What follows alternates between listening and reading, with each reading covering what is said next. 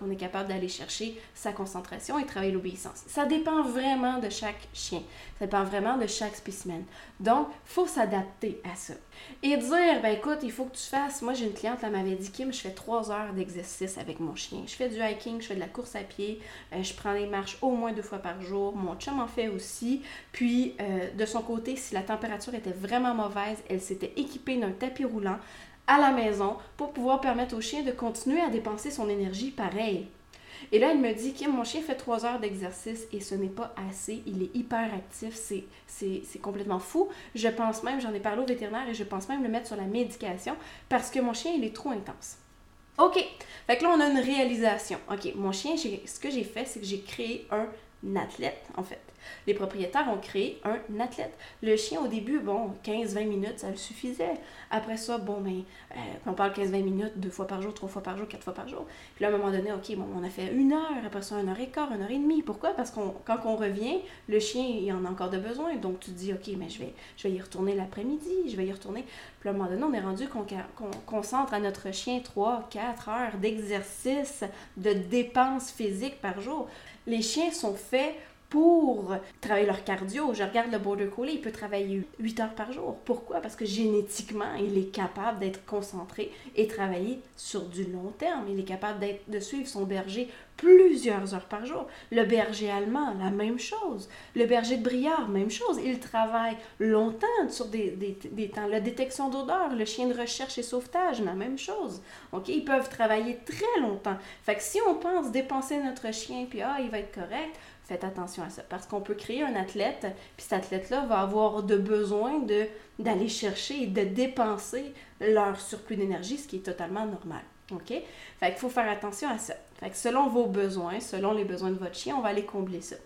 La seule chose, c'est qu'il faut, à un moment donné, mettre un arrêt à tout ça. Lui faire comprendre, OK, là, tu as, mettons, on a fait 1 heure et demie, 2 heures d'exercice par jour. On a été prendre une marche le matin, un 45 minutes. En soirée, on a été refaire un autre 45 minutes. Puis on a joué à la balle ensemble. Puis bon, on parle d'un chien qui fait un exercice de base, qui n'est pas surexcité, mais qui a quand même une énergie de base. Bon, mais ben là, mon chien, il redemande, il redemande, wow, OK? On va travailler, on va le laisser mastiquer certaines choses. On va travailler peut-être un petit peu au niveau de sa psychologie. Mais à un moment donné, il va falloir l'arrêter puis le détendre un petit peu. Ce qu'on va apprendre le time-out. Le time-out, vous allez le voir dans un autre podcast euh, qu'on a déjà parlé, qui est euh, le titre, je pense, c'est Apprendre à ne rien faire, qui n'est pas une mauvaise chose aussi. Fait qu'il faut faire attention. J'ai une cliente, moi, qui est venue me voir euh, la semaine passée ou les deux semaines, puis elle m'a dit, Kim, quand j'ai parlé avec le vétérinaire, elle m'a dit qu'il faut absolument que je dépense encore plus son énergie. C'est un manque d'exercice. Puis elle m'a dit, je fais déjà 1h45 euh, de marche et de course avec mon chien. Fait qu'à quelque part, où est-ce qu'elle est l'arrêt? Puis on parle d'un petit chien terrier, là. C'était un...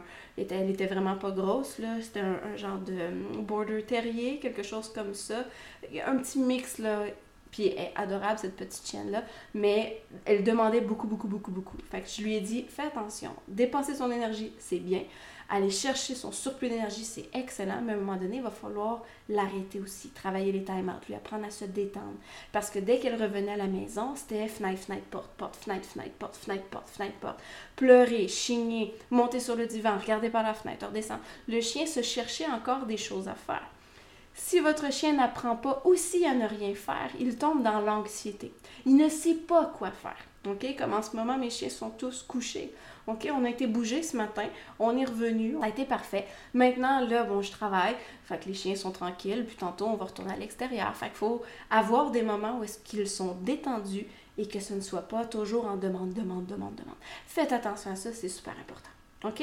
Fait que c'est une petite réalisation. Souvent, même en plus en ce moment, là on est en 2022, fin 2022, c'est horrible comment est-ce qu'il y a de chiens sur la médication par manque d'autocontrôle. OK? Les chiens qui sont hyper actifs, qui ont besoin de bouger, je les comprends, il faut que ça bouge. On ne bouge pas assez nos chiens, je suis totalement d'accord avec ça. Ce qu'il faut par contre, c'est qu'il ne faut pas que ça devienne une béquille, la médication, il faut comprendre la source. Quand on comprend la source, après ça, si on est capable d'aller transférer ça pour être capable d'apprendre à notre chien à se détendre, à se relaxer, puis que c'est bien, c'est relaxant, c'est bien pour son, sa, sa, psychologie, son mental. Apprendre à notre chien à ne rien faire, c'est une des meilleures choses qu'on peut pas faire.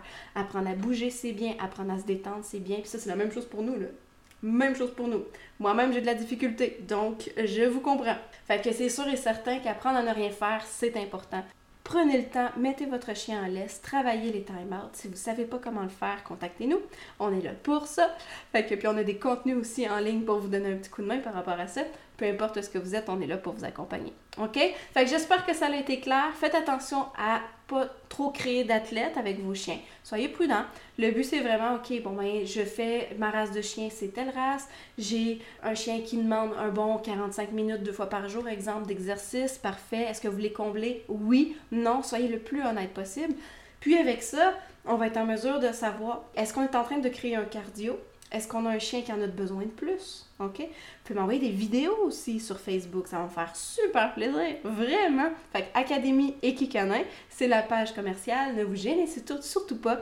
Écrivez-moi, envoyez-moi une vidéo. Dites-moi, OK, Kim, moi, je fais avec mon chien telle, telle, telle activité. On y consacre du temps. Voici une vidéo de nos exercices qu'on fait. Puis, est-ce que tu peux me dire si c'est trop, pas assez ou peu importe. De cette manière-là, avec le type de race, votre quotidien. Quand on parle d'un quotidien, c'est à tous les jours. OK? Comme ma madame qui faisait du hiking, de la randonnée en, forêt, qui faisait du jogging avec son chien, puis que dès qu'elle ne pouvait pas, pour x, y raison, blessure, maladie, euh, température extérieure, il y avait quelque chose qui la bloquait, elle, elle s'est équipée d'un tapis roulant. Elle a travaillé le tapis roulant avec son chien pour être sûre de ne pas procrastiner dans le sens que, ah, ben aujourd'hui, ça me tente pas. Lui, il est toujours partant. Donc, c'est ça, oui, il peut avoir des journées off, ce qui est vraiment pas mauvais, mais elle se disait, bon, mais si par exemple, il annonce une grosse température, euh, euh, de la grosse neige par exemple, ou de la pluie verglaçante, quelque chose qui pourrait être dangereux, ben alors à ce moment-là, elle était prête pour pouvoir travailler avec son chien le tapis roulant par exemple, les tapis de fouille, des gâteries, des choses à